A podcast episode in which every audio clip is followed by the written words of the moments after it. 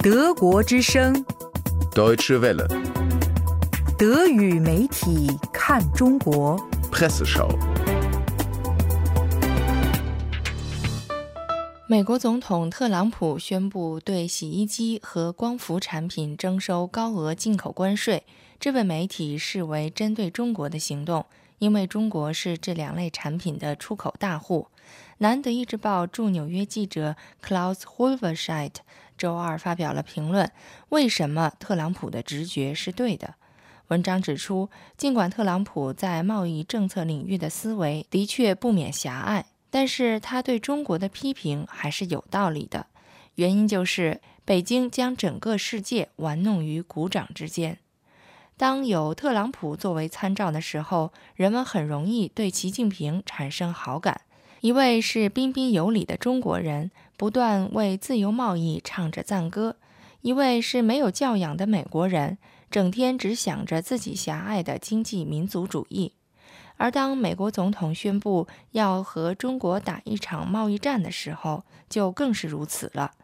作者接着分析道：“目前还不知道特朗普是放几枪以示警告就算了，还是真的要硬碰硬到底。比如，他已经威胁过四次的针对所有中国产品的高额关税。不管怎样，未来几年世界经济的气氛都会增加不少戾气。”对于特朗普来说，世界贸易就是一场零和博弈，贸易出超就是高明的表现，而像美国这样贸易入超就是一种耻辱。这位美国总统坚决不愿意相信，一个国家在进口多于出口的情况下，也能从国际贸易中获益。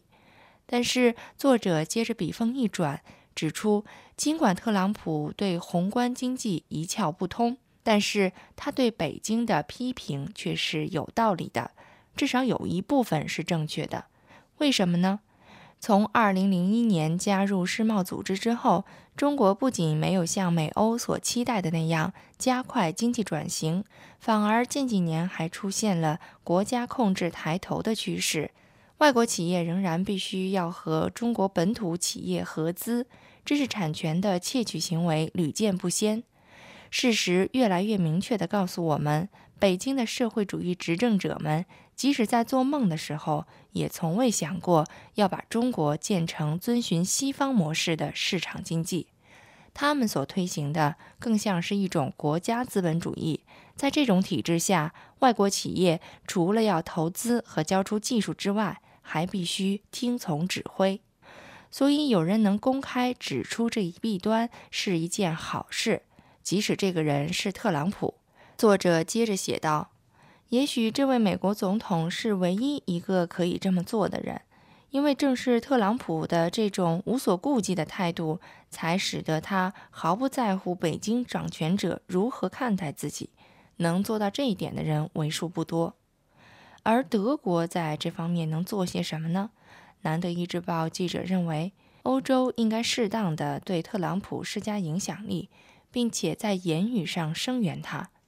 中国方面早就暗示，如果美国实施惩罚性关税，那么就转而到欧洲采购，比如放弃波音，只买空客。